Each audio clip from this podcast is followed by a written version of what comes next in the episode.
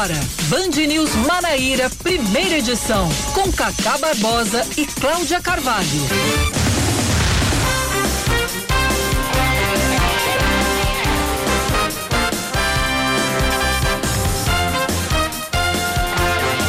Nove horas 28 minutos em João Pessoa, 9 horas 28 minutos na Paraíba. Bom dia, bom dia, bom dia. Hoje é sexta-feira, 13 de agosto de 2021. Tá começando o Band News Manaíra, primeira edição comigo, Cacá Barbosa e com Cláudia Carvalho. Bom dia, Cláudia. Muito bom dia, Cacá. Bom dia e boa sorte para todo mundo, para todos os ouvintes, para toda a equipe, para enfim, todo mundo que tá ouvindo, acompanhando a gente nessa sexta-feira 13, que aliás, Pra mim é um dia como qualquer outro. Eu, vale mais pela também. zoeira, vale mais pela zoeira. Mas pra mim é um dia como qualquer outro. É, só pra piada mesmo, é. mas é um dia normal. Só que muita gente se pergunta por que, que a sexta-feira 13 tem essa fama de má sorte.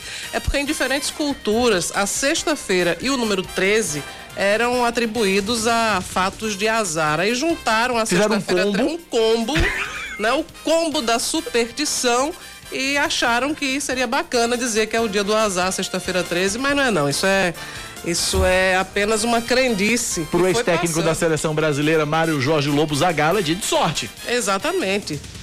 E a sorte vai ter que nos engolir. A sorte vai ter que nos engolir. pois é. Mas você tava pesquisando aí, Cláudia, tem um nome para quem tem medo da sexta-feira 13? Tenho, você tava agora, treinando aqui para falar. Agora, eu tenho medo desse nome. Ah. É porque corre o risco de eu não conseguir falar. Mas vamos lá. Vamos tá? lá, vai. Eu ensaiei antes, vamos ver se sai. É parascavedecatriofobia saiu. Eu não vou repetir. Quem ouviu, ouviu. Quem não ouviu, não ouve mais. É o medo da sexta-feira 13. Meu Deus do céu. Eu vou, eu vou tentar. Deixa eu pegar aqui o nome da. Parascavedecatriofobia. Falei duas vezes. Para. Cadê aqui? Eu tô procurando aqui o nome. Eu vou te mandar. Ah, tá, achei, achei, achei. Paras. Peraí, menino. Alô, alô, fonoaudiólogos do meu Brasil parascavedecatriofobia. Isso. Agora você fala mais rápido e fala melhor do que eu. Mas eu treinei é mais do que você. Eu falei de primeira eu aqui, tava né? aqui nos bastidores, ah, vou conseguir. É, verdade, é verdade. Segura é verdade. na mão de Deus e vai.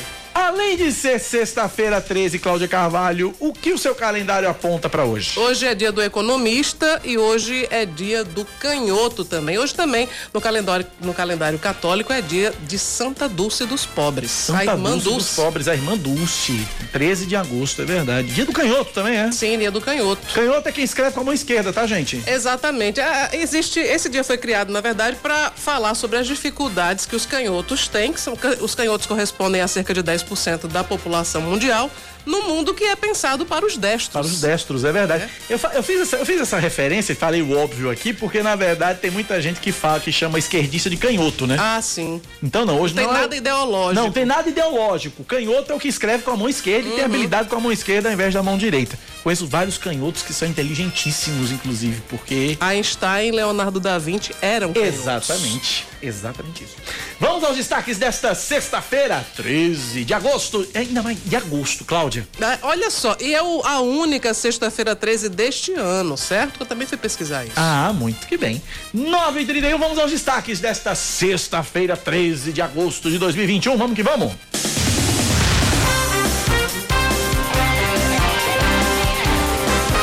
A primeira-dama da República, Michele Bolsonaro, e o ministro da Saúde, o paraibano Marcelo Queiroga, desembarcam nesta manhã na Paraíba. O avião deve aterrissar em instantes no aeroporto Castro Pinto, na Grande João Pessoa. Na agenda de Marcelo Queiroga e Michele Bolsonaro está prevista uma visita ao local onde vai ser construído o Hospital Integral às Pessoas com Deficiência e Doenças Raras no bairro dos Bancários, aqui na capital. Eles devem ser recepcionados pelo prefeito Cícero Lucena. Já o presidente da República, Jair Bolsonaro, visita a Paraíba no mês de outubro. A data foi anunciada pelo ministro do Desenvolvimento Regional, Rogério Marinho.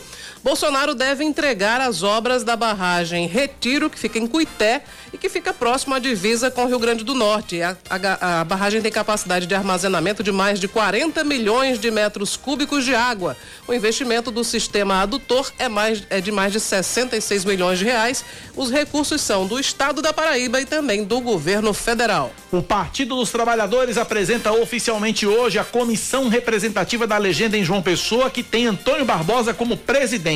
De olho na eleição de 2022, o governador João Azevedo do Cidadania deve se reunir semana que vem com a cúpula nacional petista para tratar do assunto. João havia afirmado que, em hipótese alguma, vai fazer alianças com o presidente Jair Bolsonaro ou com quem o apoie.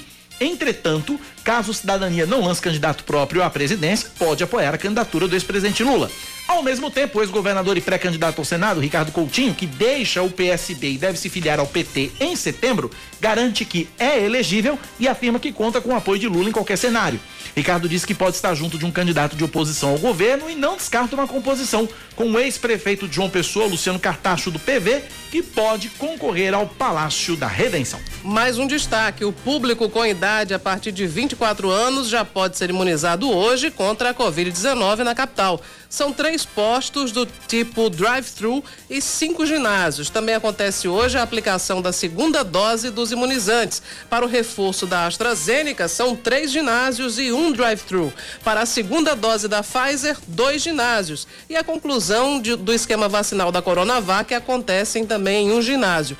Os postos drive-thru funcionam das 8 da manhã até as três da tarde e os ginásios das 8 da manhã até o meio-dia. Para receber a vacina, a gente enfatiza, ressalta, destaca, volta a dizer que é necessário realizar o agendamento. E isso você faz acessando o site vacina.joaopessoa.pb.gov.br ou no aplicativo Vacina João Pessoa.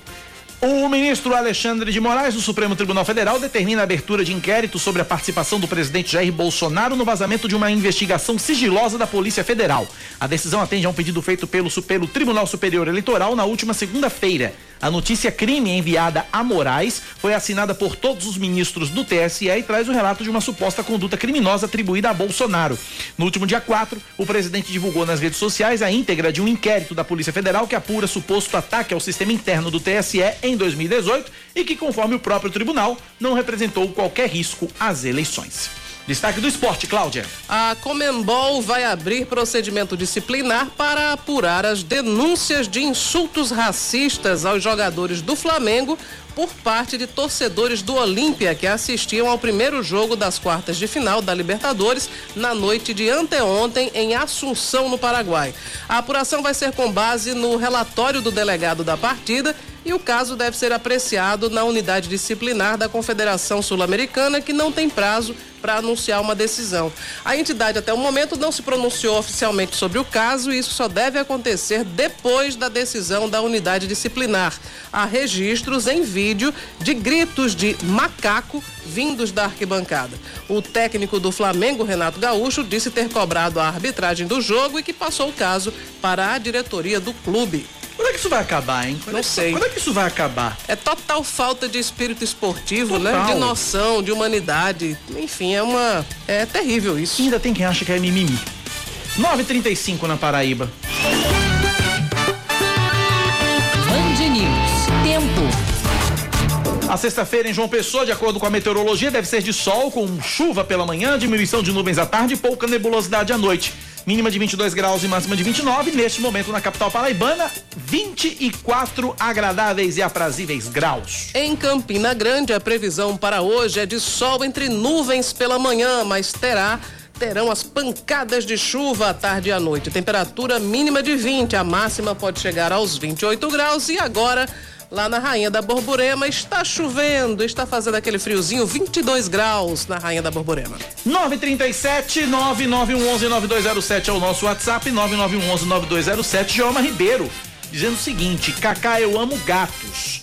Cacá e Cláudia, amo gatos. Se for preto, mais lindo é. Pois é, Joelma, inclusive, está sendo colaboradora do meu Instagram, porque ela está mandando vir vídeos divertidinhos de gato.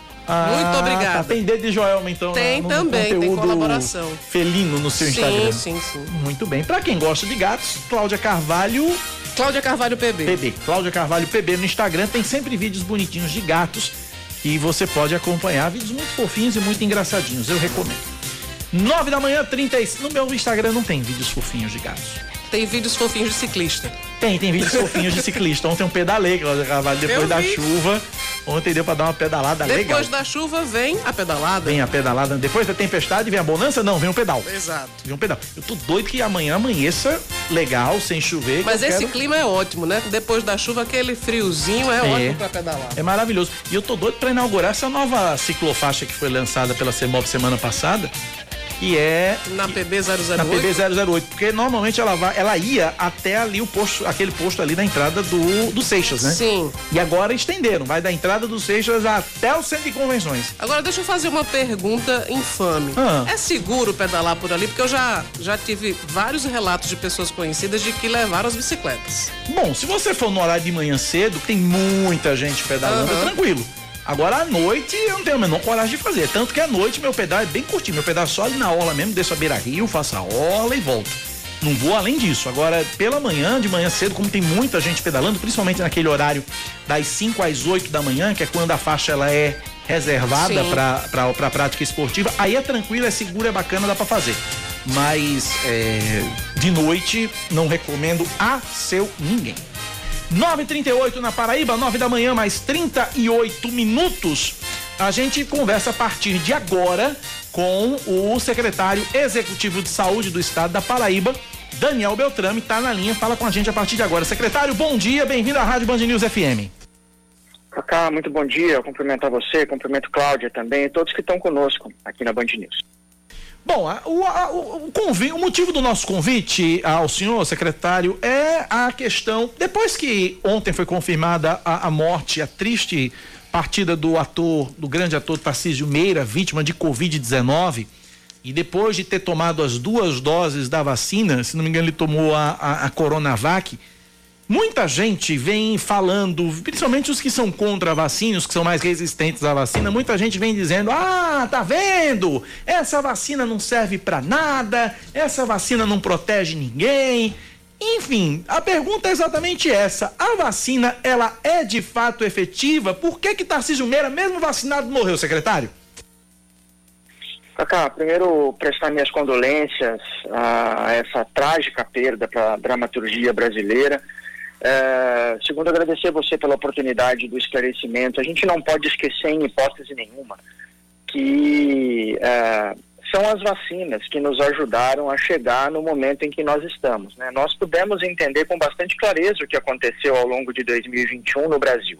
No primeiro semestre de 2021, nós superamos em número de casos, em número de vidas perdidas, tudo o que aconteceu de pandemia em 2020. E as coisas só vieram a melhorar, especialmente retratadas aí pelo que mais reage rápido, que é a ocupação de leitos hospitalares. A situação só voltou a melhorar quando nós, a partir de 18 de janeiro, com o exemplo paraibano, começamos a vacinar a população. Nesse momento, né, mais de 2 milhões de pessoas na Paraíba já tiveram contato com pelo menos uma dose da vacina e outras quase 820 mil com duas doses. E isso traz a Paraíba para uma situação, nesse momento, da segunda menor ocupação de leitos de hospitais do país.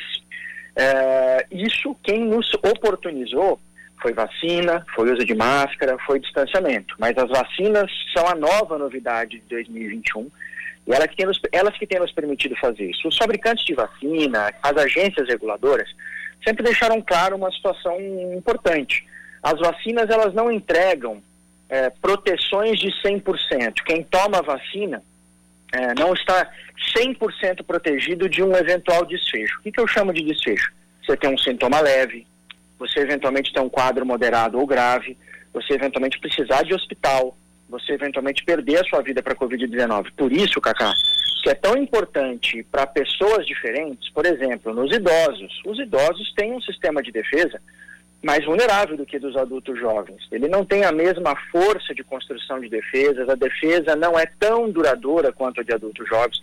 Então, para pessoas diferentes, medidas que são universais e que precisam estar de mãos dadas com as vacinas, Cacá. Por isso mesmo que a gente sempre diz, o conceito de proteção é sim vacina disponível e vacina recebida, mas associada ao uso de máscaras quando eu estou fora de casa, ao gesto de não nos aglomerarmos, porque isso vai produzindo camadas de proteção, vai aumentando a altura do muro para que o vírus não nos cause mal. Mas basta entender o que aconteceu, com a mortalidade eh, dos idosos no Brasil, né, com as pessoas acima eh, de 60 anos depois do advento das vacinas. né. Conseguimos observar reduções de perdas de vidas nesse grupo aí na ordem de 50% que é um número muito expressivo, poupar metade das vidas das pessoas que estão expostas a um risco enorme, como é a dessa doença extremamente agressiva que é a Covid-19.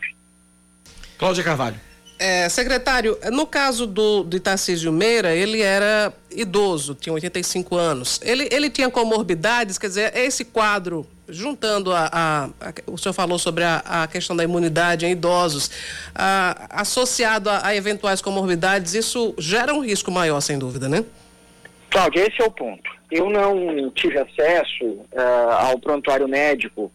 Uh, do, do ator Tarcísio Meira e também não fiz contato com nenhum médico responsável pelos cuidados dele na equipe de saúde, bem como também, até o presente momento, acho que por razões bem objetivas de sigilo, porque é assim mesmo, em saúde nós protegemos o maior interesse, o interesse é de quem está em cuidado.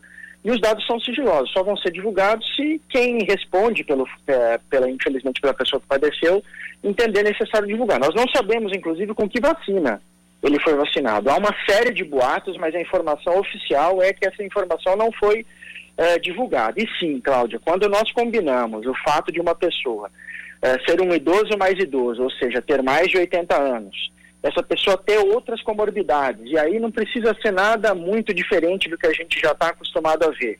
Hipertensão, que é a pressão alta, diabetes, que é o açúcar no sangue descontrolado, isso já é suficiente para eu não ter uma imunidade semelhante a uma pessoa da mesma idade que eu, mesmo que nós dois tenhamos 80 anos. A minha imunidade, quando eu tenho outras doenças, ela é menor, porque essas doenças elas são normalmente doenças de base inflamatória e a inflamação atrapalha a produção de defesas, viu, Cláudio?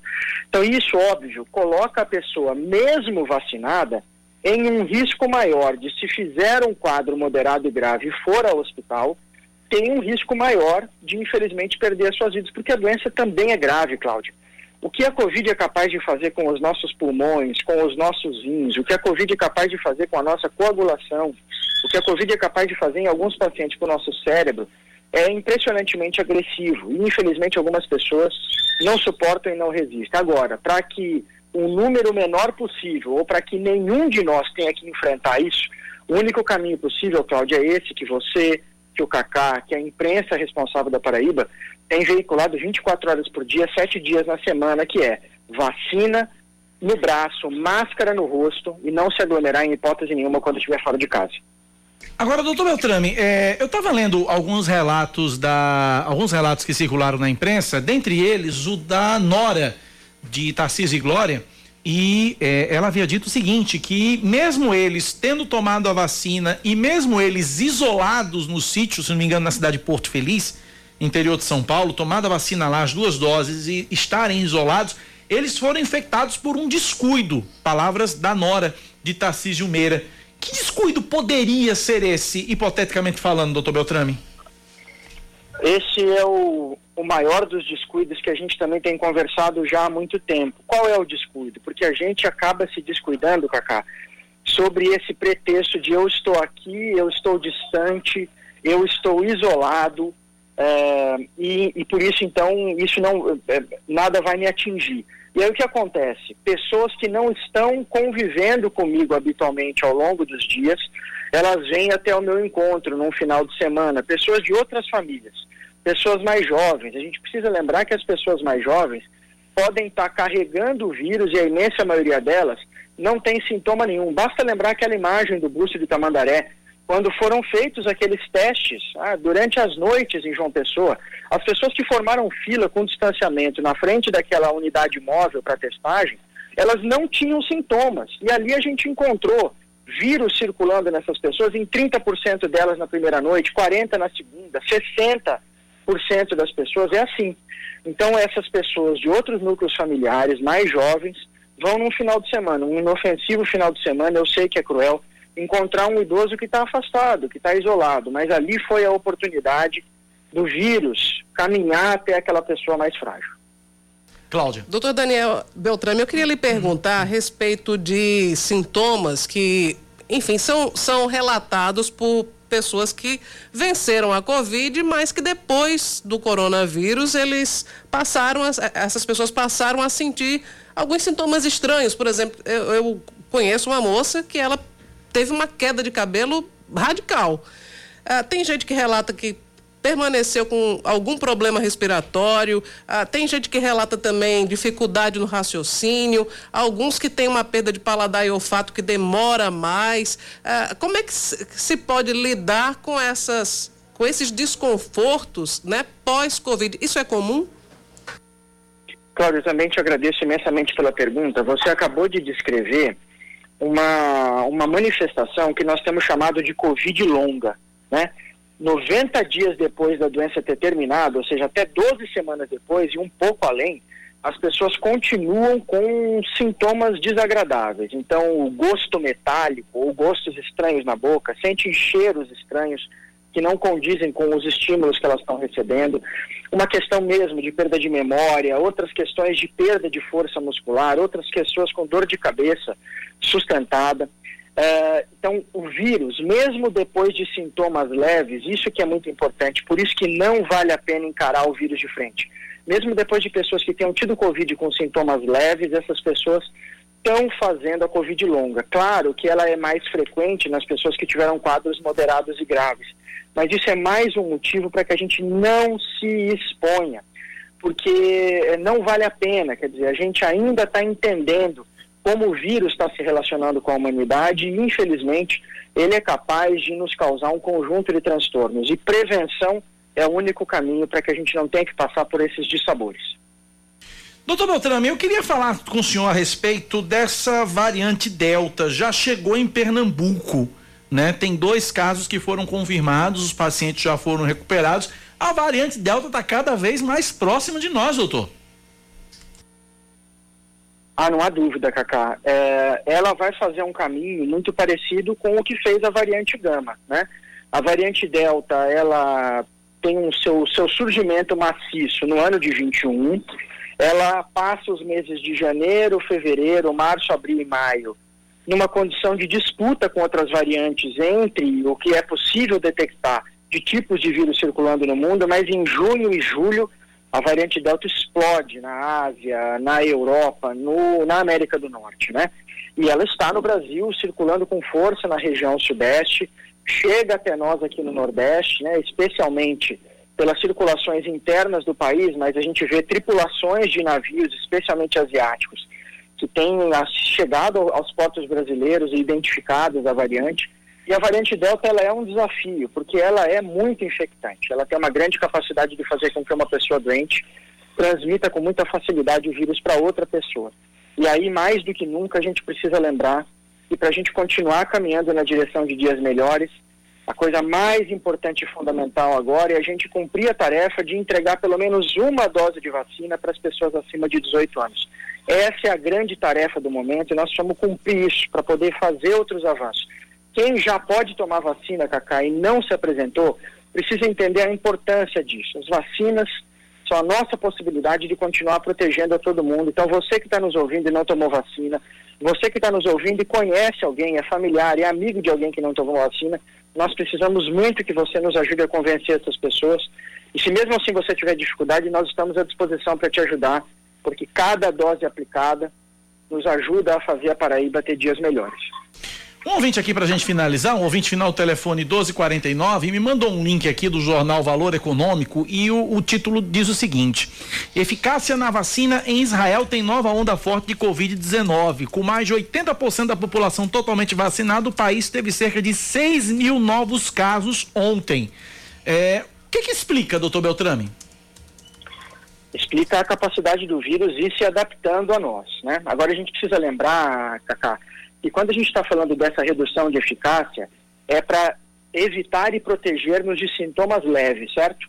E aí foi percebida uma redução de eficácia. Então o vírus está conseguindo se instalar nas pessoas e fazer o nariz escorrer, ter tosse seca, ter uma indisposição no corpo ou dor de cabeça. É, é importante lembrar que os estudos, especialmente que os ingleses têm feito com vacina AstraZeneca, Pfizer, e entre outros estudos que têm sido feitos no mundo, eh, nós temos conseguido entender que uma dose tem ajudado a controlar os, a chegada de casos moderados e graves, tanto da variante alfa, que é a antiga variante inglesa, tanto da variante delta, e nós temos observado isso aqui com a variante gama no Brasil também. Então, essa perda de eficácia diz respeito à proteção contra sintomas leves. houve uma redução, as pessoas estão de fato tendo contato com Delta e tendo sintomas leves.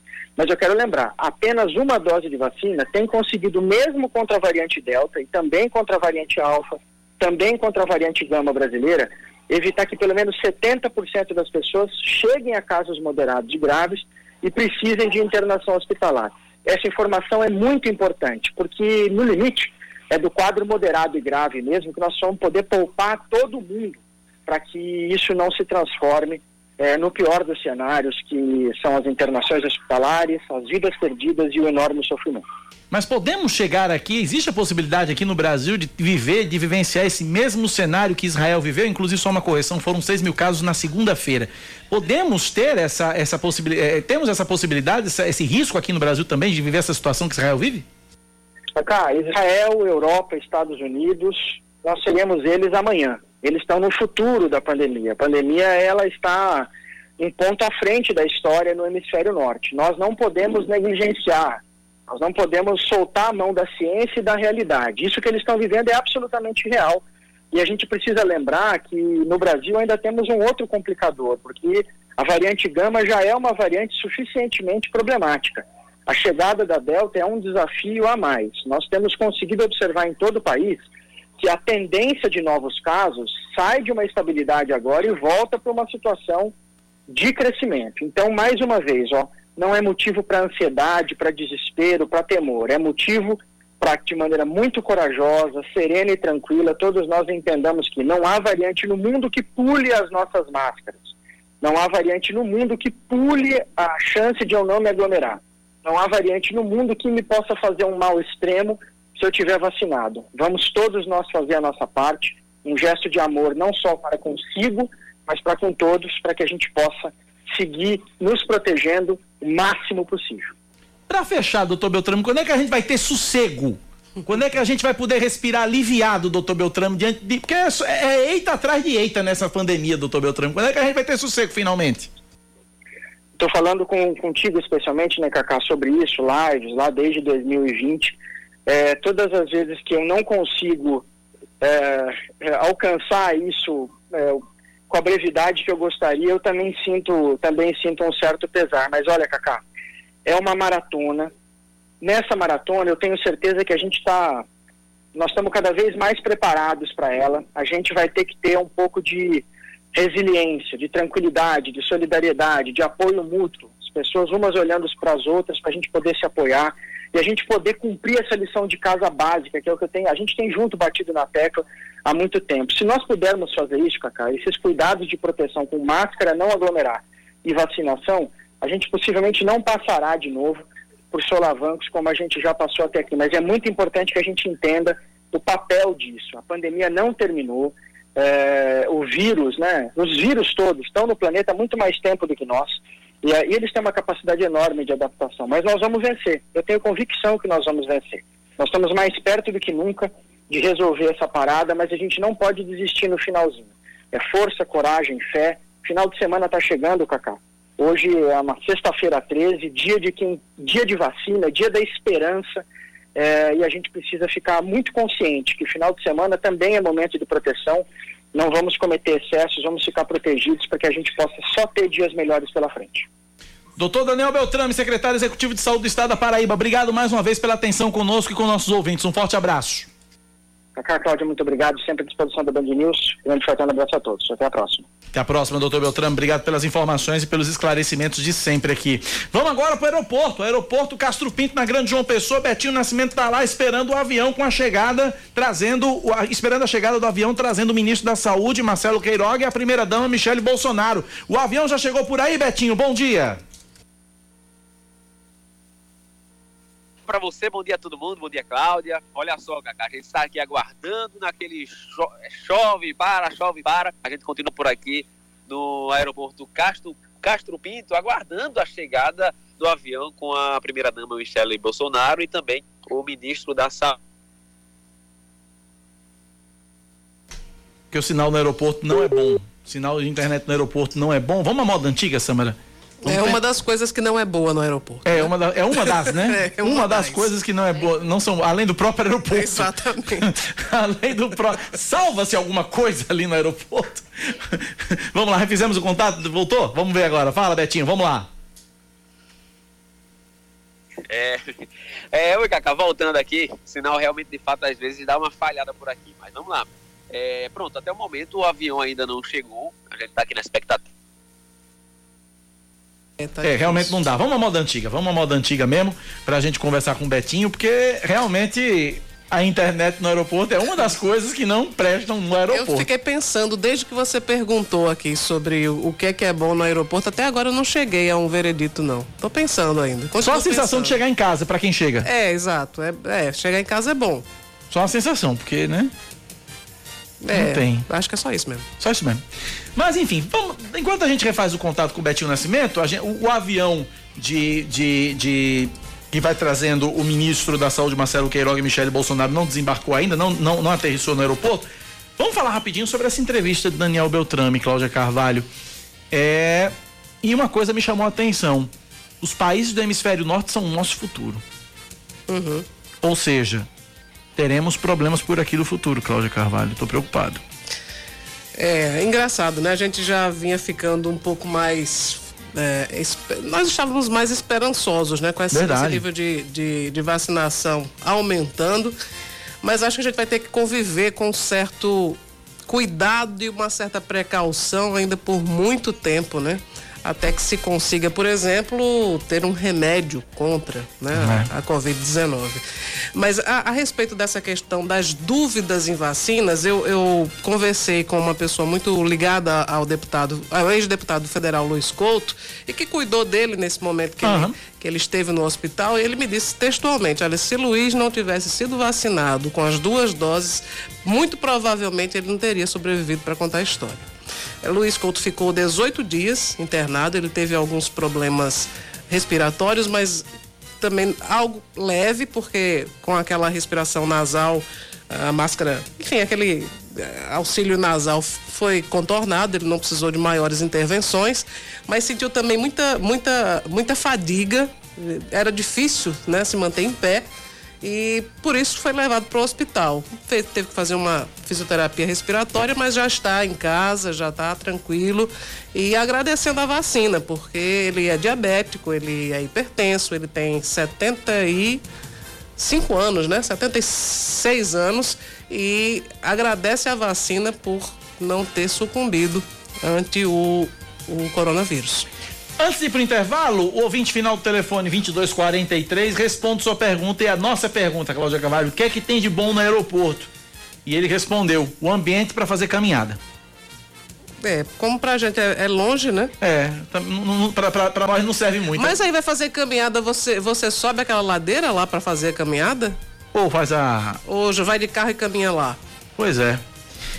Boa pergunta, né? Bom, já temos algo de já bom. Já temos algo de bom. Quem tiver alguma outra contribuição positiva, o que é que tem de bom no aeroporto? Manda pra gente, a gente tá curioso. O outro ouvinte aqui tá dizendo aqui o que tem de bom no aeroporto, só que eu não vou ler sua mensagem, o ouvinte final do telefone 2401, eu não vou ler sua mensagem, porque senão eu vou estar tá fazendo propaganda. Aí já é outra história. É algum estabelecimento? É. Tá. Aí ele diz aqui, um estabelecimento tal lá que tem e que é bom lá no aeroporto. Não vou falar o nome aqui porque é propaganda, né? 10 e 1 intervalo, a gente volta já já.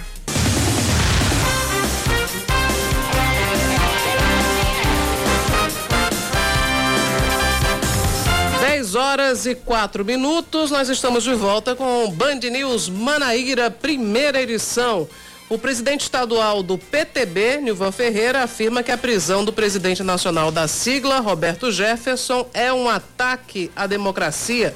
Ao criticar a prisão, Nilvan afirmou que Roberto, Roberto Jefferson apenas estava defendendo o presidente Jair Bolsonaro e não cometeu nenhum crime. A autorização da prisão partiu do ministro Alexandre de Moraes em um inquérito que investiga as chamadas milícias digitais. Nessa investigação, a Polícia Federal apura indícios e provas que apontam para a existência de uma organização criminosa que teria agido com a finalidade de atentar contra o Estado democrático de direito. Após ser citado em uma reportagem do jornal Estado de São Paulo, em que parlamentares receberam emendas para votarem a favor do voto impresso, o deputado federal paraibano Julian Lemos, do PSL, afirma que transferências assim são comuns e que ouviu a base eleitoral para votar a favor da proposta. De acordo com a matéria, Julian teria recebido 7 milhões e 600 mil reais. De acordo com a reportagem, Julian teria recebido 7 milhões e 600 mil reais que foram transferidos para o governo do estado. Ao Estadão, o deputado federal e presidente do Solidariedade, Paulinho da Força, afirmou que, a, a, aliás, avaliou que a liberação de emendas é, para, pode explicar o placar de 229 deputados a favor do voto impresso, já que a oposição calculava 150 votos. Ao todo, Jair Bolsonaro abriu o cofre e pagou mais de um bilhão de reais em emendas individuais, dinheiro que chegou diretamente à base eleitoral de parlamentares. Avançam as investigações contra a blogueira Antônia Fontinelli sobre as acusações de xenofobia. A perícia já foi feita nos vídeos da influencer que no mês passado, ao comentar as agressões do paraibano DJ Ives contra a ex-mulher, disse, abre aspas, esses paraíbas fazem um pouquinho de sucesso e acham que podem tudo, só fazem paraibada, fecha aspas. A Polícia Civil da Paraíba encaminhou à Polícia do Rio de Janeiro uma carta precatória com perguntas que devem ser feitas a Fontinelli. O prazo para finalizar a investigação é de 30 dias, podendo esse prazo ser renovado. A Polícia Civil conclui as investigações da morte de uma menina de 9 anos em João Pessoa. De acordo com a perícia, o caso é tratado como suicídio e está descartada a hipótese de que alguém teria jogado a criança do 22º andar do prédio onde ela morava. A tragédia aconteceu no dia 22 de maio deste ano. Para a conclusão do laudo, a polícia reuniu uma série de provas como imagens do circuito de segurança e depoimento de testemunhas. Essa criança, Cláudia, ela teria é, a informação que, inclusive, Silvio de Oliveira trouxe ontem no Brasil Gente Informação. A criança estava brincando com o celular e aí era o momento dela dormir. A mãe tomou o celular e parece que a criança, ela própria, cortou a rede de proteção, a tela de proteção, a tela de proteção do quarto com uma tesoura com escolar. uma tesoura escolar e se jogou do 22 segundo andar. Uma criança de 9 anos chegar nesse ponto, Cláudia Carvalho. Pois é. É o que, gente, que, nos leva a imaginar que essa criança devia ter algum distúrbio, né? Que, é. Enfim, que ela não, não se toma uma atitude assim apenas com, com impulso. Ah, houve uma suspeita que, que ficou, recaiu sobre o pai no primeiro momento, porque Isso. ele, no desespero, ao perceber o que aconteceu, ele correu para a rua e tirou o tirou corpo, o corpo né? do local e levou para dentro de casa. E aí ele ligou para o SAMU, enfim, fez todo o procedimento de praxe. E aí Mexeu na cena, né? Exato, alterou a cena do, do, da tragédia, mas a polícia disse que isso não atrapalhou, porque ele chegou logo em seguida, enfim. E ficou comprovado que ela realmente não teve nenhuma outra influência, foi algo que ela fez sozinha, infelizmente. Infelizmente. Infelizmente. Mais, mais destaques, Cláudia. O ministro da Cidadania afirma que o novo programa social do governo representa uma evolução no conceito de transferência de renda e de assistência às famílias em condição de vulnerabilidade. João Roma fez um pronunciamento ontem em cadeia de rádio e televisão e ele defendeu que o Auxílio Brasil vai proporcionar inserção de profissionais no mercado de trabalho e garantir autonomia na qualidade de vida da população mais carente. Na última segunda-feira, o presidente Jair Bolsonaro apresentou a medida provisória que estabelece as bases do programa. O ministro prometeu que famílias que vivem no campo vão ser estimuladas a produzir alimentos com garantia de compra pelo poder público e de distribuição para chegar à mesa dos que mais precisam. A expectativa do governo, de acordo com João Roma, é que aquelas que moram em áreas urbanas tenham acesso a microcrédito e educação financeira para poderem também empreender. O governo federal pretende oferecer o Auxílio Brasil a partir de novembro. A expectativa é que o programa chegue a 16 milhões de pessoas. Atualmente, o Bolsa Família atende 14 milhões e 600 mil beneficiários.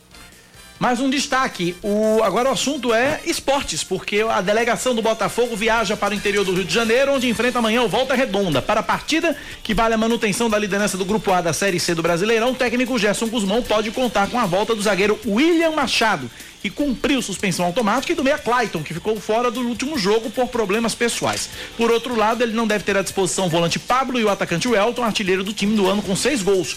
Ambos tomaram o terceiro cartão amarelo na vitória por 2 a 1 um sobre o Paysandu. Volta Redonda e Botafogo tem transmissão ao vivo da Band News FM a partir das 4 e 20 da tarde. A bola rola às 5, com narração de Yuri Queiroga, comentários de Raíssa Gulielme, reportagens de Caio Guilherme e eu, Cacá Barbosa, estarei no plantão.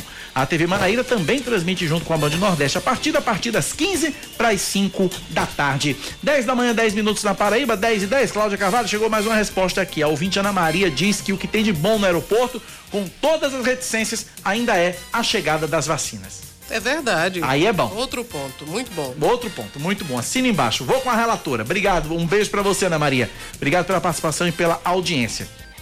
Olha, começa já já a entrevista coletiva do diretório do Partido dos Trabalhadores aqui em João Pessoa, que deve apresentar aí Antônio Barbosa como presidente. Na verdade, não é nem um diretório, Cláudia Carvalho. É uma comissão representativa. Uma comissão representativa que vai escolher Exato. o novo diretório. É porque é aquela história do rito interno de cada partido, né? O PT, ele tem uma uma tradição de, de ouvir todo mundo. E, e ontem eu estava conversando com Barbosa por telefone e ele disse: Não, eu não sou ainda presidente do diretório municipal, porque para isso o partido precisa se reunir, discutir, votar. E, e, a tarefa, uma das tarefas dele é justamente conduzir esse processo para que o PT de João Pessoa volte a ter diretório municipal. Tem todo um protocolo. É, exato. Tem, tem, todo um protocolo. E aí nas últimas semanas muito tem se falado do PT, as articulações locais, as articulações nacionais e tudo mais. Para falar sobre esse assunto, a gente está na linha agora com o professor, sociólogo, cientista político Gonzaga Júnior. Professor Gonzaga, bom dia, seja bem-vindo à Rádio Band News FM. Bom dia, bom dia Cacá, bom dia Cláudio, bom dia a todos ouvidos da Band News FM. Professor, a minha primeira pergunta é o seguinte: com tanta articulação, com tanta gente procurando o PT, né? A corrente de, de, de, Ricardo Coutinho, a corrente de, de, de é, é, é o próprio PT ali dentro, que é contra o, o, o ex-governador Ricardo Coutinho, a corrente de João Azevedo. Eu brincava ontem aqui com Cláudia Carvalho, que, eu dizia que o palanque do PT vai precisar ter alguns cercadinhos para esses grupos não se misturarem, não se digladiarem em cima do palanque. Vai ser necessário mesmo fazer esses cercadinhos todos no palanque, professor? Olha, Cacá, é, eu acho que primeiro a, o fato de ter tanta procura nesse momento, isso é exatamente o indicador do que será a eleição no próximo ano, né? Eu acho que tem a indicação da, da digamos, a dianteira aí que o presidente Lula vem tomando frente às pesquisas, ela consequentemente ela tem um resultado, ou seja, o crescimento que o PT teve quando estava no governo, ele começa a retomar esse crescimento no sentido da procura de outras agremiações, né, e outros agentes políticos interessados também em função da boa avaliação do presidente Lula nas pesquisas para o próximo ano. Agora, essa, a, outra, a outra questão que você traz é exatamente essa diversidade que é comum né, no, no, PT, o Partido dos Trabalhadores. Então, quem conhece a história do PT sabe que é um, um partido que ele é um, um, agremiado aí de várias tendências ideológicas que vem desde a sua fundação lá na década de 80, 1980 para ser mais preciso, né, com a redemocratização, até os dias atuais. Então, quando a gente fala geralmente nessas disputas do PT, a gente está falando exatamente dessas disputas disputas é, dessas tendências internas, né? E obviamente quando vem pessoas de fora ou que abandonaram o partido, deixaram o partido, é muito comum que esse debate interno dessa disputa interna ela continue, é o que a gente está assistindo, né? Cláudia. É, a eleição presidencial que elegeu Jair Bolsonaro, ela foi marcada por muitos ataques à esquerda e no centro desses ataques estava justamente o Partido dos Trabalhadores e o ex-presidente Lula. E aí houve uma, enfim, uma série de denúncias que foram apuradas aí durante a Operação Lava Jato de, de corrupção nos governos do PT. Essa, essa fase ela pode ser dada como superada? Não ficou aí um, um rescaldo muito negativo para Lula e para o PT? Cláudio, eu acho que, primeiro que essa, esse debate sobre corrupção, eu sempre costumo dizer aos meus alunos, na verdade, que isso não é, não é novo, aliás, de fato, não é novo, é, não acabou, nem vai acabar, porque é, corrupção tem a ver com as paixões, né, com as vaidades humanas, e enquanto tiver gente, enquanto tiver humano, enquanto tiver sociedade, tem corrupção. Então esse é um debate que ele vai existir sempre. Agora, ele foi muito bem usado, né, é, pela direita e por uma extrema direita, que é importante ressaltar isso, porque às vezes as pessoas de forma equivocada falam de Bolsonaro, de bolsonarismo, é, resumindo a um debate da direita. Bolsonaro não é de direita, Bolsonaro é de extrema direita. A direita é o PSDB, é o PP, né, é o DEM, são esses partidos que são da direita, que são partidos liberais, né, com pautas verdadeiramente conservadoras, Caiu, perdemos o contato. Né, utilizado naquele momento e de fragilidade, digamos assim, da presidenta Dilma de poder dialogar com, com a sociedade e foi muito bem utilizado e claro que foi vinculou né, durante muito tempo a retórica de corrupção à esquerda. Claro que, repetindo, isso não é uma coisa que é própria de um segmento político, né, partidário, tanto é que você, a gente está acompanhando uma CPI que está tratando da questão da corrupção, de propina, sobre uma coisa que é muito é, é, é sutil para a gente nesse momento, que são as vacinas, né? Então, esse debate sempre vai existir e aí eu concordo, de fato, ele começa a cair por terra o, o, a retórica de achar que o debate sobre a corrupção, ou se alguém tem, digamos, o domínio né, dessa questão da corrupção. Então, ela, ela é uma coisa que está presente em todos os segmentos da sociedade e essa, esse momento da campanha eleitoral, ele é também um momento para trazer exatamente o, o conflito dessas ideias e mostrar que o debate sobre corrupção, por exemplo, ele vai para além de um partido, para além de um segmento político.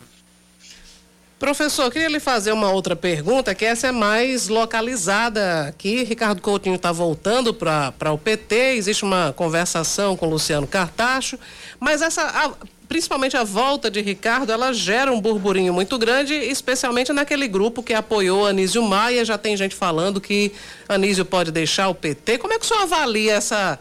Enfim, é, é claro que o senhor já destacou que o PT ele é formado por vários agrupamentos, são vários segmentos apesar de toda, todas as crises que são, enfim, tradicionais até no PT, é, como é que vai terminar essa, essa confusão é, que, que acaba sendo gerada pelo retorno de Ricardo? Cláudio, eu acho que como fazer um exercício de futurologia, saber como vai terminar, a gente realmente não dá para saber, mas acho que algumas coisas elas são importantes de, de ser levantada aqui, né? Algumas considerações. Primeiro que, de fato, é, é, Ricardo Coutinho, ele sai em 2003 inclusive numa grande briga com o grupo, somente o grupo ali do, do, do deputado Luiz Couto, né? Então, a, a, aquela disputa que houve lá em 2003, é, que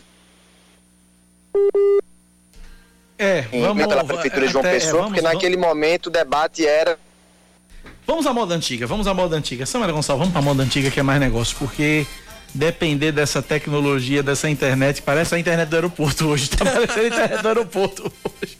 E a gente botando a culpa no povo do aeroporto, né, Sam? Mas vamos lá, vamos tentar refazer o contato com o. O, o, o, o, professor. Tem ouvintes discordando aqui do professor, viu? Tem ouvintes discordando do professor. Vamos ouvir aqui. Amigos, bom dia. Vocês não tinha coisa melhor para entrevistar, não? Um cara que atribui corrupção, a um estado de espírito, a paixão, esse cara não devia nem estar tá falando com vocês, homem. É equivocado. Corrupção é desonestidade. Entendeu? É roubo. Simplesmente isso. Me desculpa. Como é que vocês entrevistam um cara desse? Esse cara é mais corrupto que todo mundo junto, na minha opinião. Bom, a gente entrevista porque é a, é é a, é a possibilidade de abrir espaço para todos os pensamentos. Né? O jornalismo é isso, ele abre espaço para todos os pensamentos. Você concorda ou você discorda. Ninguém é obrigado a concordar com nada. Mas é apenas uma questão de abrir espaço para todos os pensamentos, né? O que seria do azul se todos gostassem do amarelo, né? Se a gente ficasse falando só do azul, do azul, do azul, do azul, do azul, a gente tem que falar das outras cores também, não tem para onde correr. Não, o professor está fazendo aí uma análise, é, é, é, é, um direito de todos os ouvintes, de toda pessoa concordar ou discordar. Claro, claro. Então é isso, é isso. Outros ouvintes aqui também reclamando aqui, é uma vergonha o que ele está falando e tal, enfim. É isso, é, é o pensamento. Outro, outro dizendo aqui, o que falta para os petistas é assumir a culpa e dizer, de fato dizer e arrumar a casa. Uh, mas ficam passando pano, diminuindo a questão. É, eu, eu, já disse isso várias vezes aqui e já questionei vários petistas com relação a isso. Por que, que o PT não faz um meia-culpa? Isso também. Ontem, inclusive, eu falava sobre isso. O PT isso. precisa fazer um meia-culpa também. Eu, eu, penso nisso. diante de toda a, a, a, saraivada de críticas que foram feitas, a, a, a, saraivada que foi feita ao PT e a Lula, a, enfim, a apurações de, de, de corrupção, eu, sinceramente, acho que faltou esse momento do PT faltou admitir... e ainda falta. Admi, exatamente. E faltou e ainda nunca, falta. Nunca na história desse país foi feita pelo PT uma, uma meia-culpa, uma admissão de culpa e, enfim... Porque erros em todo o governo existe, né? E, e, enfim, é, o, o, governo é uma estrutura muito grande para ser imaculado. Não é. Nenhum governo é. Eu vou colocar aqui o professor Gonzaga exatamente nessa questão. Do professor Gonzaga, por que, que o PT nunca fez um meia-culpa? Nunca assumiu os próprios erros, as próprias falhas, professor? Oi, Cacá, voltamos então. Olha, eu acho que uma coisa que, que talvez, Cacá, eu acho que é, é essa coisa de achar que algo é patrimônio de um segmento que eu estava falando antes, né? Primeiro, eu acho que é uma coisa que ela diz respeito à própria questão interna, não só do, do PT, mas de qualquer partido, né? Achar que, por exemplo, é, debater os problemas a quem interessa, entende? Então, por, no momento eleitoral, seja para o PT, qualquer um outro partido, fazer um debate, externar um debate que seja é, tão, digamos, delicado como esse, ele é, tem um efeito eleitoral, concorda? Então, acho que tem essa coisa dessa avaliação. A quem interessa fazer um debate de algo que é sistêmico, que está envolvido na sociedade, que é próprio, porque tem uma coisa que eu a acho, gente. Eu, eu acho, desculpe, é, professor, eu acho que é interessante sim. a todos nós. É importante que o PT assuma as próprias falhas, porque todos nós cobramos é, dos outros que as outras pessoas assumam as próprias falhas e reconheçam os próprios erros. Por que não do PT? Não, é, eu concordo com você nesse sentido. Agora é saber o seguinte, é, o, o que é que difere isso do PT dos demais? Por exemplo, entende? Eu acho que essa é a avaliação que se faz. Por que se cobra isso do PT e não se cobra isso de outros setores da sociedade, por exemplo, né? Por que, que a gente não, que a gente não tem essa mesma dificuldade de cobrar do PP, do Partido Progressista, por exemplo, você, se a gente pegar a coisa lá do Petrolão, tá? Bom, a gente precisa lembrar que o PT governou esse país 13 anos, né, professor? Tem isso também, né? escândalos do Petrolão, era o Partido Progressista do, do da senadora Daniela, do deputado Aguinaldo. Por que, que a gente, por que, que a sociedade, de forma geral, por que, que a gente não cobra essa mesma é, é, autoavaliação do Partido Progressista. Então, existe sim, claro, aí um caráter eleitoral também nesse sentido, haja vista que o PT ainda é a maior expressão, digamos, do campo progressista no, no país. Então, obviamente, claro que é uma coisa que naturalmente há essa cobrança, né? Agora, agora é bom que se é bom que se ressalte também o seguinte, que tem uma diferença aí em relação ao PT ou ao PP, que é justamente o fato do PT ter governado o país durante 13 anos e o PT nunca teve um presidente. O PP nunca teve presidente, tem esse detalhe também. Sim, claro, não, então, exatamente. Pelo fato de ser uma grande expressão, a representatividade, ter é, é, é, é sido presidente, né, ter aí o poder executivo, né, durante esses 13 anos, então obviamente a cobrança ela é maior também, entende que Então é natural. E se cobra também, por exemplo, desculpe professor, e se cobra também, por é exemplo, é natural, do, do, professor, do, do presidente Jair Bolsonaro, que também assume os erros e as bobagens que ele também fala. É importante dizer isso também. avaliação no sentido de que ele se prejudique eleitoralmente, entende? É, como eu estava dizendo, acho que o senhor não ouviu, professor, eu, o que eu estava dizendo é o seguinte, e da mesma forma que se cobra, por exemplo, do presidente Jair Bolsonaro, que assume os erros e as bobagens que ele fala à torta e direito também por aí. Também se cobra uma culpa do presidente Jair Bolsonaro, é importante isso. Sim, é, eu acho que são, são tão, tão em dimensões diferentes, mas eu acho que o sentido é, realmente pode ser o mesmo, né? Claro, por, pela, ou seja, quanto maior a responsabilidade, maior é a cobrança da sociedade sobre essa responsabilidade. Nesse sentido, você está correto. É isso. Conversamos agora com. Menino, o relógio passou, nem vi, 10 24 Professor Gonzaga, um abraço. Obrigado pela participação mais uma vez. O debate tava ficando bom aqui quando Samba na minha visa. Estouramos o tempo, vamos encerrar aqui. Um abraço, professor. Abraço, Cacá. Abraço, Cláudio, todos os ouvintes. Um abraço, obrigado pela participação. Menina, quando o debate é bom, a gente nem olha pro relógio, Cláudio. 10 e 24 e a gente. Eu, eu, ficaria com o professor Gonzaga aqui até umas 10h40 aqui, uhum. sem problema nenhum, porque o debate é bom. Na é verdade, bom. não é só uh, o debate com o Gonzaga, o programa todo, já tá quase acabando. Quase acabando, gente. Meu Deus do céu. Vamos pro intervalo, vai. 10h24, a gente volta já já. 10 e 27 João Pessoa está com risco médio para a reprodução do mosquito Aedes aegypti em 33 bairros. O motivo para o aumento da proliferação, de acordo com a vigilância sanitária, é o atual período de chuvas no município que vem facilitando o acúmulo de água em pneus, calhas, depósitos abandonados. O dia de janeiro até a primeira semana de agosto deste ano foram registrados na capital 1.279 casos de arboviroses Destes, 215 foram de dengue, 110 de zika e 954 de chikungunya. Quem apresentar os sintomas de uma das doenças causadas pelo mosquito deve procurar a unidade de saúde da família de referência e, em casos mais graves, buscar assistência nas unidades de pronto atendimento. Quem souber de possíveis focos do mosquito Aedes aegypti pode denunciar por meio do Disque Dengue através do número 3214 5718 3214 5718. Mais de 16% das quase 50 mil matrículas da rede estadual de ensino na Paraíba são de alunos que deixaram a rede privada. De acordo com o secretário estadual de Educação, Cláudio Furtado, um dos maiores exemplos é em Guarabira, onde nas escolas estaduais 77% dos matriculados estavam em escolas particulares. Para ele, a situação é reflexo da pandemia e dos impactos dela no ensino. A rede estadual prevê para setembro a retomada das atividades presenciais. Ontem seria votado no plenário do Senado o projeto de lei que proíbe a suspensão das aulas presenciais durante a pandemia, mas a análise foi adiada. A matéria classifica as escolas como serviço essencial. Mais um destaque para você aqui na Band News FM. O setor de serviços na Paraíba alcança a terceira maior alta do país os dados são do IBGE e foram analisados durante o mês de junho. Com uma taxa de 5,4%, o estado ficou atrás apenas do Acre, que registrou crescimento de 12,2%, e do Piauí com 5,8%. Com isso, o setor de serviços não só amplia o distanciamento em relação ao nível pré-pandemia, já que se encontra 2,4% acima de fevereiro do ano passado, mas também alcança o patamar mais elevado desde maio de 2016. Mais um destaque: a morte de Margarida Maria Alves, um dos símbolos dos direitos trabalhistas, completou ontem 38 anos. Enquanto lutava por melhorias para o trabalhador do campo, a sindicalista de Alagoa Grande foi assassinada no dia 12 de agosto de 1983 com um tiro de espingarda no rosto disparado por um matador de aluguel. Ainda hoje, as causas pelas quais Margarida lutava continuam necessárias para se ter uma ideia, os municípios do sertão da Paraíba têm o maior número de pessoas submetidas ao trabalho escravo. De acordo com o Ministério do Trabalho e Previdência, Tavares, no interior da Paraíba, é o terceiro município do país com maior número de trabalhadores traficados. Que realidade triste, né? Triste, muito triste. Mais um destaque para você: o presidente do Tribunal Superior Eleitoral, ministro Luiz Roberto Barroso, anuncia uma série de medidas para fortalecer a transparência do sistema eletrônico de votação.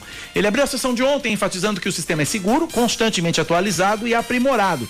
Barroso informou que agora as legendas vão ter um ano para avaliar os softwares que rodam nas urnas, ou seja, seis meses a mais que o prazo legal. O ministro também afirmou que está sendo feito um estudo para aumentar o número de urnas que são auditadas de forma independente durante o teste de integridade. O procedimento consiste no sorteio, na véspera da eleição, de 100 urnas aleatórias que vão ser utilizadas para, para coletar o voto dos eleitores em cédulas de papel, com um correspondente registro na urna eletrônica em ambiente controlado e gravado por câmeras. Outra medida divulgada pelo presidente do TSE foi a criação de uma comissão externa com membros da sociedade civil e instituições públicas para fiscalizar e acompanhar de perto o funcionamento do sistema eleitoral. Esportes, Cláudia. O prefeito de João Pessoa, Cícero Lucena, visita a sede da Confederação Brasileira de Futebol no Rio de Janeiro. Em reunião ontem com dirigentes da entidade, foram discutidos os protocolos para a realização de um jogo do Flamengo em João Pessoa pela Série A do Campeonato Brasileiro. A possibilidade é que seja o confronto contra o Ceará pela 36ª rodada da competição, que está programada para o dia 28 de novembro. Também está sendo avaliada a possibilidade de um amistoso da seleção feminina de futebol. 10 da manhã, 31 minutos na Paraíba, 10 e 31 Nosso WhatsApp para você participar e nos ajudar a fazer o Band News Manaíra, primeira edição, 991119207. Você participa, interage, manda sua mensagem, nos ajuda a fazer o noticiário local aqui na Band News FM. 9911 9207 9911 9207. Daqui a pouquinho é, teremos aí essa, essa novidade que a gente repercutiu no bloco passado com relação ao PT PT da Paraíba, que vai anunciar aí, desculpa de novo o termo, Cláudia? É é a que... comissão representativa, né? O, vamos dizer assim, que seja o presidente da comissão representativa, que é o advogado Antônio Barbosa. Ele é ligado a Ricardo Coutinho. Né? Inclusive, era Barbosa o nome que Ricardo queria como vice nas eleições de 2020, mas não conseguiu porque foi judicializada essa questão do apoio e o PT acabou tendo direito a ter candidato próprio, que foi o deputado estadual Anísio Maia. Desde então, teve uma briga tremenda entre os apoiadores de Anísio e os apoiadores de Ricardo dentro do PT. E agora Ricardo deve concretizar em setembro o retorno dele para o Partido dos Trabalhadores e não se sabe se o grupo de Anísio fica ou se sai. Muito bem. 10h33 na Paraíba. Betinho Nascimento com a informação lá do aeroporto Castro Pinto, da chegada do ministro da Saúde, Marcelo Queiroga, e a primeira-dama, Michele Bolsonaro. Olá pessoal, bom dia mais uma vez. Aqui é Repórter Betinho Nascimento da TV Manda Manaíra falando com vocês. A gente está aqui neste momento acompanhando o comboio, né? Os batedores, é, acompanhando o veículo onde vai a primeira-dama Michele Bolsonaro, juntamente com o secretário ministro, na verdade, da Saúde, Marcelo Queiroga. Acabamos de sair do aeroporto Castro Pinto. O voo estava previsto para chegar de 9 da manhã e acabou chegando por volta de 10 e 15 é, da manhã desta sexta-feira. E a gente deve estar indo agora, né, na verdade, como a agenda oficial do governo federal não foi divulgada, mas aqui em João Pessoa a gente acabou sabendo de informações que o prefeito Lucena tinha essa agenda hoje com a primeira-dama, Michelle Bolsonaro, é, é, no, bairro, no bairro dos bancários. Então a gente está acompanhando o comboio, né? É, ele está inclusive atrás, nesse momento, de um carro da Guarda Municipal, né, metropolitana, que está fazendo esse acompanhamento juntamente com carros, é, onde a gente pode ver é, policiais federais acompanhando nesse momento a primeira-dama e também o ministro da Saúde. Eu vou convidar você para continuar aqui na nossa programação, que vai estar mostrando tudo aí dessa visita da Michelle Bolsonaro e do ministro Marcelo Queiroga à nossa capital paraibana. Obrigado, Betinho, pelas informações. Está aí, portanto, a informação de Betinho a respeito. O avião, então, já chegou. O ministro Marcelo Queiroga e a primeira-dama Michele Bolsonaro já estão em solo paraibano é, cumprem a agenda hoje. Tem uma, um, aspecto é, particular nessa visita de Michele Bolsonaro, é que até agora não se sabe a agenda oficial. Enfim, não foi divulgada oficialmente a, a agenda. A imprensa acabou descobrindo é, num trabalho quase de investigação. E aí se fala que a primeira-dama do Brasil, ela pediu que fosse uma coisa reservada porque ela não queria ter que enfrentar, por exemplo, protestos né, na, na chegada dela ao aeroporto na passagem dela aqui por João Pessoa. Eles, inclusive, não concederam na né, entrevista à imprensa, eles passaram direto, foram direto para os compromissos. Que, aliás, Marcelo Queiroga, ele normalmente faz um, um, um, momento de contato com a imprensa, né? Nem que seja sem perguntas, mas ele, ele faz um pronunciamento, enfim. Mas dessa vez não teve esse, esse contato, eles simplesmente chegaram e foram direto para o compromisso. 10 e 35 na Paraíba, vamos a Brasília. Fernanda Martinelli tem informações sobre essa proposta aí da reforma eleitoral. É você, Fernanda, bom dia. Oi, Cacá, bom dia a você, Cláudia, a todos os ouvintes. É isso mesmo, a proposta da reforma eleitoral foi aprovada em, em primeiro turno essa semana na Câmara dos Deputados foi uma semana praticamente voltada para essas questões eleitorais, né? A gente teve aí a derrubada do Distritão, teve também a retomada das coligações partidárias, que se for aprovado no Senado já começam a valer para o ano que vem. E quem falou sobre essa questão da reforma eleitoral e essas votações importantes foi o deputado Efraim Filho, que é líder dos democratas na Câmara e participou aí, pelo menos, das reuniões relacionadas a esse tema. Ele deu um resumão do que foi que aconteceu e falou da importância, principalmente essa questão da volta das coligações para as eleições do ano que vem. Olha, essa mudança foi importante principalmente para os estados né, com perfil de menor porte, como é o caso da Paraíba, da média, da metade né, dos estados do Brasil para baixo, porque o modelo atual ele gera muita dificuldade na formação de chapas e acaba desvirtuando um pouco até essa, essa atividade política né, da formação de chapas para as eleições. A coligação ela dá é, mais tranquilidade na sobrevivência dos partidos e deixou de lado o distritão, que era um modelo muito criticado pela, pelo individualismo. Né? Então acho que a gente sai com uma boa situação de, de principalmente nos estados menores, dar condições de sobrevivência né, aos partidos para não ver eles acabarem.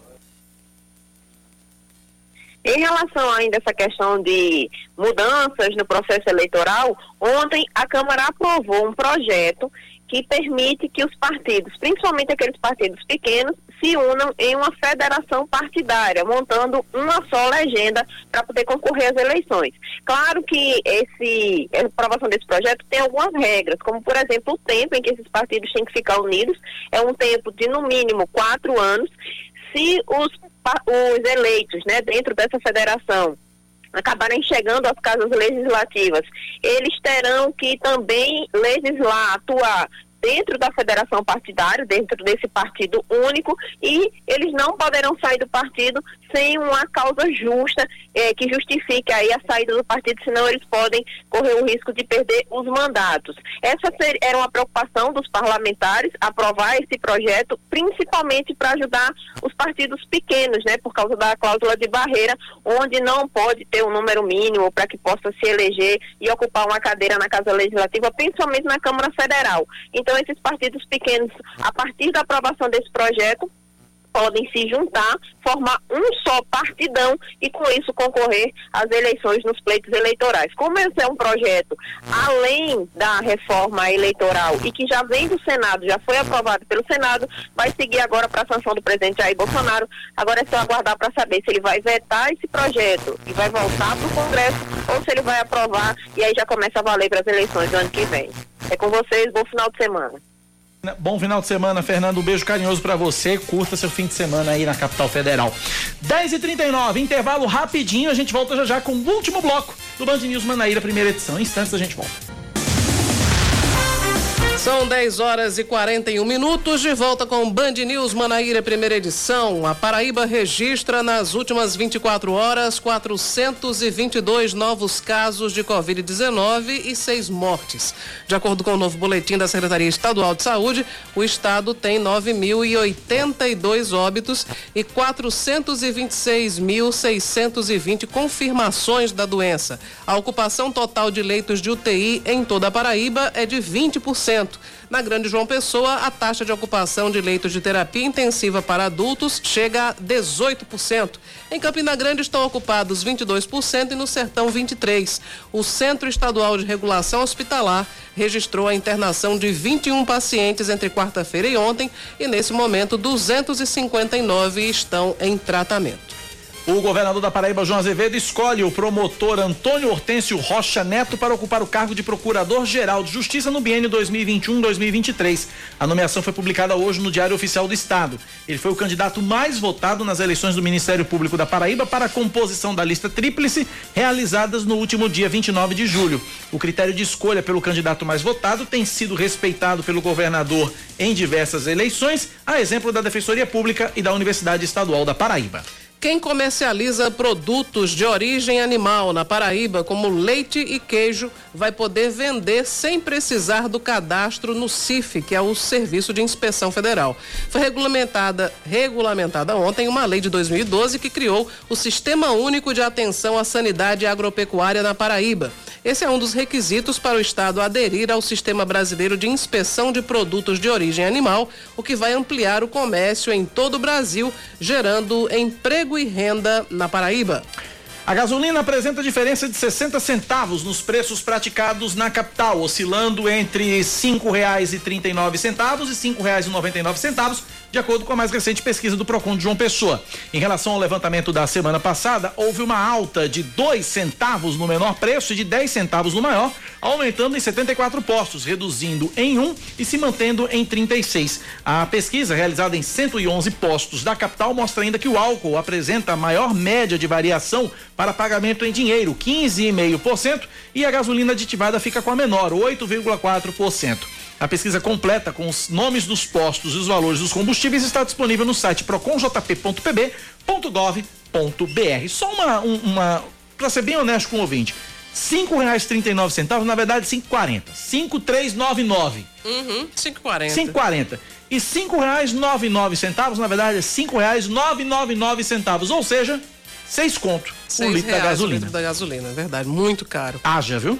É verdade. Com autorização do Banco Central, começa a valer no Brasil hoje a segunda fase do chamado Open Banking. A partir de agora, os clientes podem escolher com quais instituições querem compartilhar os dados cadastrais, além de informações sobre transações e histórico de crédito. A ideia é que, com as informações em mãos, as instituições financeiras possam oferecer produtos personalizados e, em alguns casos, mais baratos. A principal promessa, no entanto, é que o compartilhamento de dados estimule a competição entre os bancos, levando a uma redução nas taxas de juros. Esportes, embalado pelo bom momento, o Atlético Mineiro se prepara para enfrentar o Palmeiras amanhã na briga pela liderança do Brasileirão. Com oito vitórias consecutivas na competição, Galo é líder com 34 pontos, enquanto o time paulista tem 32 na segunda colocação. As escalações das duas equipes ainda são um mistério, já que ambas voltam a campo no meio da semana pelos jogos da, de volta das quartas de final da Libertadores.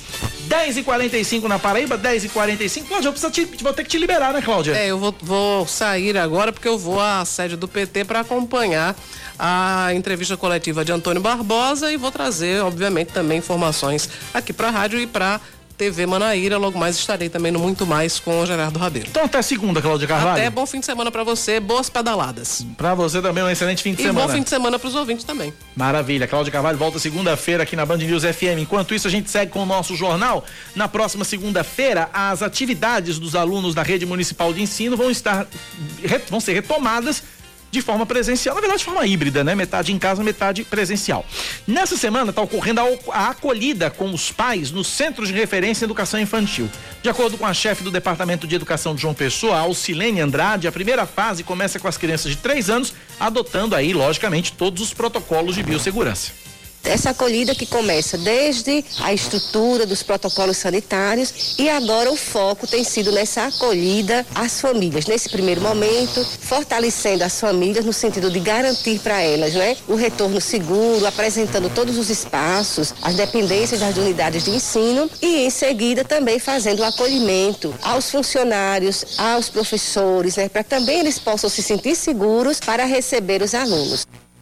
Por enquanto, a ocupação máxima vai ser de 50% da capacidade total das salas de aula. A diretora do CREI de Mangabeira, Márcia Suênia, a Cibele de Souza, destacou a importância desse retorno gradativo para a comunidade escolar, a princípio com rodízio entre os alunos. Terá uma lista, inclusive, para poder verificar quem é a criança daquela semana, porque foram divididos em dois grupos, são 50% de cada turma. Então, na semana que aqueles 50% estão na unidade, os outros 50% estarão em casa. Estarão levando levando para casa uma rotina pedagógica, livros, jogos, para poderem fazer com suas famílias. E na semana seguinte, essas crianças que estão em casa, elas estarão dentro do CREI, porque a preservação da vida é o mais importante. Estamos garantindo dois direitos, o de estudar e a garantia da vida, que é um direito que eles têm, da gente preservar essas crianças, não só as crianças, como toda a comunidade escolar. A previsão é de que até o fim do próximo mês os 90 CREs espalhados pela cidade estejam de volta com as atividades. 10 e 47 na Paraíba, 10 da manhã, mais 47 minutos. Em caráter experimental, é autorizado o uso de mais um remédio contra a Covid-19. Leandro Oliveira. O Regdanvimab é o novo remédio contra a Covid-19. A Agência Nacional de Vigilância Sanitária, Anvisa, aprovou nesta quarta-feira a autorização para o uso emergencial. De acordo com o secretário executivo de saúde da Paraíba, Daniel Beltrame, o medicamento injetável é restrito a pacientes internados e reproduz anticorpos que ajudam o organismo no combate a alguma doença específica. Ele é indicado para quem enfrenta a forma leve ou moderada da doença como se tivesse os soldados de defesa contra o Covid, que é injetado, é uma injeção endovenosa, então não é um medicamento que a gente compra no balcão da farmácia para utilizar em casa, só pode ser utilizado em ambiente hospitalar. E lembrar que ele está indicado para pessoas de um grupo de risco. Não dá para usar o medicamento quando a pessoa, por exemplo, já está precisando usar oxigênio, já está com dificuldade para respirar. O uso acabou de receber uma aprovação emergencial, não é a aprovação definitiva. E o Sistema Único de Saúde ainda faz uma análise análise da pertinência da incorporação deste medicamento, que, como todos nós sabemos, quando as pessoas se encaminham para o hospital ou para um serviço de emergência, elas já estão numa situação de necessidade de uso de oxigênio. O secretário ainda revelou que aguarda um posicionamento do governo federal para conhecer mais indicações de uso do remédio. Está indicado por um momento muito anterior de um quadro de leve para moderado. Então é uma indicação muito, muito, muito restrita para um público restrito, um público que já tenha risco, um hipertenso, um diabético, um idoso. Então a gente precisa entender como será utilizada essa medicação no Sistema Único de Saúde brasileiro. Fora de casa é máscara e não se aglomerar. Desse jeito, dias melhores chegarão. O Regdanvimab é o quarto produto autorizado pela Anvisa para o combate ao coronavírus no país. 10 e 49 a pandemia perde força, mas as atividades físicas dentro de casa continuam ganhando adeptos. Prova disso é o crescimento de seguidores de um personal trainer e lançou um projeto para movimentar as pessoas que ainda têm medo de ir às academias. Aline Guedes.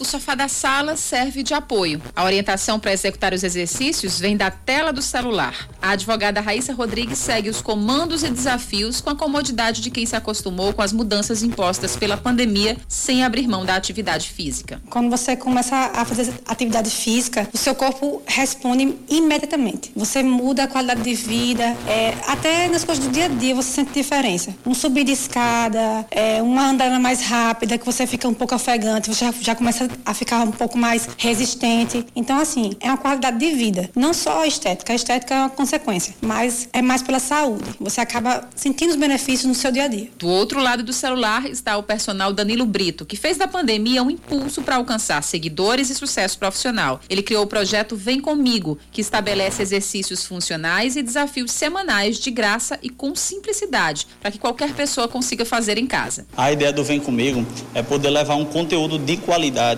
para as pessoas, extremamente e também extremamente motivacional. Muita gente não está com condições financeiras ou emocionais para emocional para poder ir para academia. Então a ideia é fazer com que as pessoas se movimentem em casa, numa praça, numa academia que seja do seu prédio e, e fiquem ativos fisicamente, porque isso é totalmente importante. O projeto deu tão certo que Danilo ampliou a demanda de serviços. De 300 consultorias online pulou para 1.200. Tornou-se o personal da Paraíba mais seguido das redes sociais, com 90 97 mil seguidores. A vantagem de trabalhar na internet é essa. Você, além do seu público, você tentar conquistar outros públicos para trazer para você. Você oferecer o seu trabalho, que as pessoas tenham interesse no que você está mostrando do seu trabalho. Quanto aos benefícios e perigos que o treino em casa pode proporcionar à saúde, ouvimos o cardiologista Valério Vasconcelos. É muito importante, principalmente aquelas pessoas que se sentem inseguras, que têm medo de se exporem, né? Tem medo da, da, da, da Covid. Então, essas pessoas podem fazer sua atividade em casa, ela também vai ajudar, vai ajudar o coração, a pressão arterial vai estar mais baixa, a pessoa também vai ter uma glicose mais baixa, que é justamente as causas, é, são os fatores de risco que levam às doenças cardiovasculares, que é justamente a pressão alta, o colesterol elevado e o excesso de peso. E muitas vezes esse excesso de peso vai levar a outros problemas, como por exemplo, glicose elevada. Então, tudo isso, a pessoa se manter mais ativa dentro de casa, não importa, com a orientação do educador físico, isso é muito importante, ela vai diminuir a doença cardíaca. Após a avaliação médica, muitas vezes, após a liberação médica, muitas vezes, com a orientação do educador físico, ela vai poder fazer um exercício de forma adequada sem correr risco.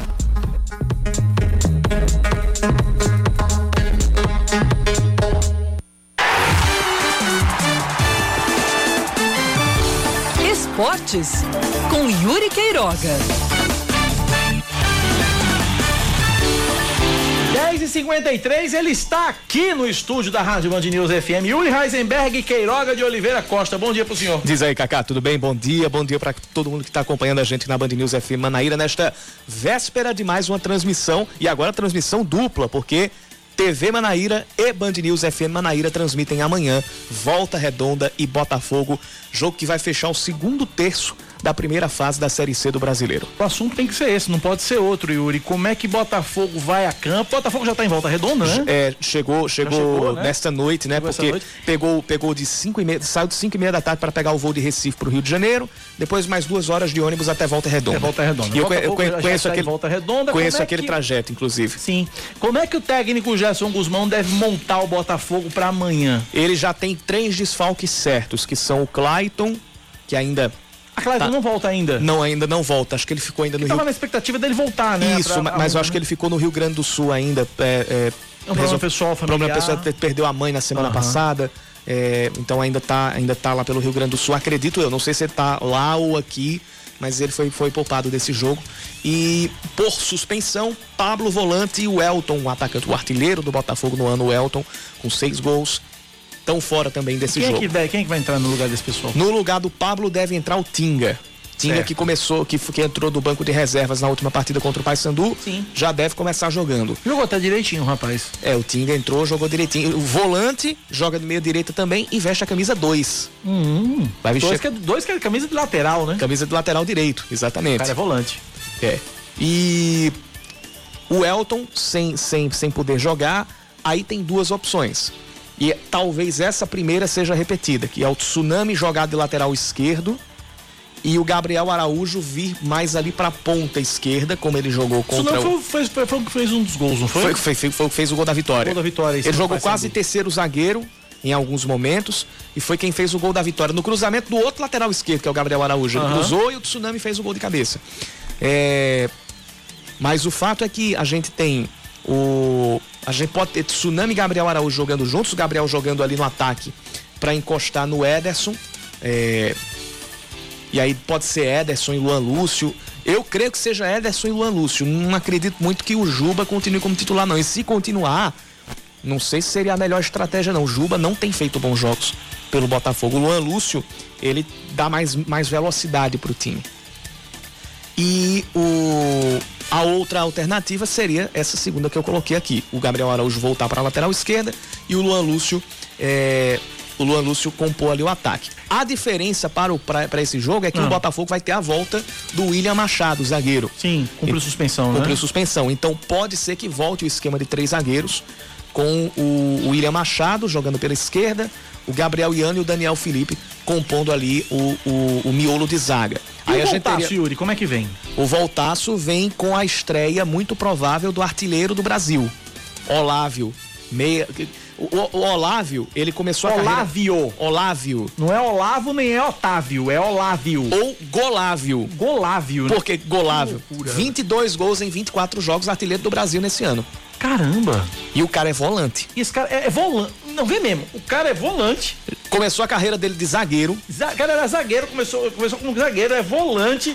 Tá no Volta Redonda, time de Série C e é o artilheiro do Brasil. Mas ele tá, vai estrear agora pelo Volta Redonda, porque Ah, esse- tava onde antes? no Atlético Cearense, disputando a Série D do Pior Brasil. ainda. Ele tava no Atlético Cearense disputando a Série disputando Série C e é o artilheiro do Brasil. Série D. loucura. Série D. E que loucura, Yuri. Exatamente, e o cara teve, teve jogo dele fazer cinco gols. Que foi no Campeonato Cearense. Acho que foi contra. Não sei se foi contra o Calcaia ou contra o, o- o Bar- Barbalha. Aham. Que o, o Atlético Cearense ganhou de 7 a 0 com cinco gols de Olávio.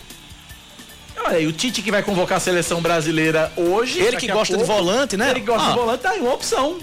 Tá aí uma opção. Volante fazedor de gol, né? Que loucura. É, o meu, o meu 9 veste a 5. Meu 9 veste a 5. Falar em seleção brasileira, daqui a pouco o Tite vai, vai convocar. Tem possibilidade aí de três paraibanos, né? Santos, o nosso goleiro olímpico, né? O Matheus Cunha. E o Hulk. E o Hulk. Que tá vivendo uma fase iluminadíssima no Atlético Mineiro. Quem diria, né? O Atlético que ganhou do River Plate lá dentro Liderando o Brasileirão, vai defender a liderança contra o Palmeiras sábado. do jogão, inclusive. Jogão, Olha, inclusive. Que, que disputa pela liderança. Atlético Mineiro, Palmeiras e Fortaleza, do nosso Fred, dos bancários. Que fase do futebol cearense. Quem não, quem, assim, eu não vou dizer que quem não tá gostando muito é o Kaká Martins, porque o Ceará tá tá ali na briga também, tá, Tá em sétimo, tá em sétimo lugar. O futebol cearense vai vivendo uma senhora fase. Senhora fase. Tite vai, vai convocar a seleção brasileira que entra em campo em três partidas. Chi, contra o Chile, dia 2 de setembro, contra a Argentina, dia 5 e dia 9 contra o Peru. E aí vai ter 11 dias aí entre a apresentação dos atletas e esse terceiro jogo da, de, de, de 9 de, de setembro é, contra o Peru, que vai ser em Recife, na- ser em em São Recife. Lourenço da Mata. Lá na, Arena, Pernambuco. Mas só pra gente completar, já que tá terminando já o tempo, é, o Olávio, depois que ele começou essa fase artilheira, e ele começou a fazer muitos gols ano passado jogando pelo Icasa, na Série B do Cearense e na Copa Fares Lopes. Ele fez sete gols naquela temporada, como volante, jogando com camisa 5. Sensacional. Mas no Atlético Cearense ele já começou a ser movido ali pro- pra meia e já teve ali as últimas partidas que ele fez, já jogou de segundo atacante. E o torcedor do Volta Redonda já tá pedindo para colocá-lo de camisa 9. Sensacional. Manda um abraço, já que estávamos falando de Olávio, vou mandar um abraço pro meu amigo Aloysio.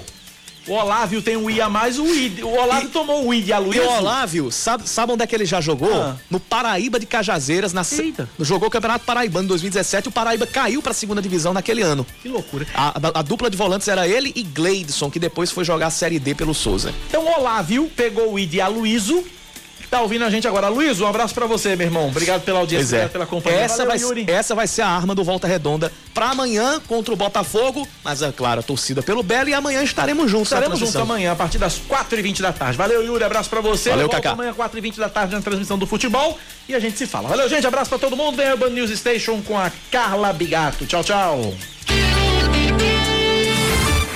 Você ouviu Band News Manaíra, primeira edição.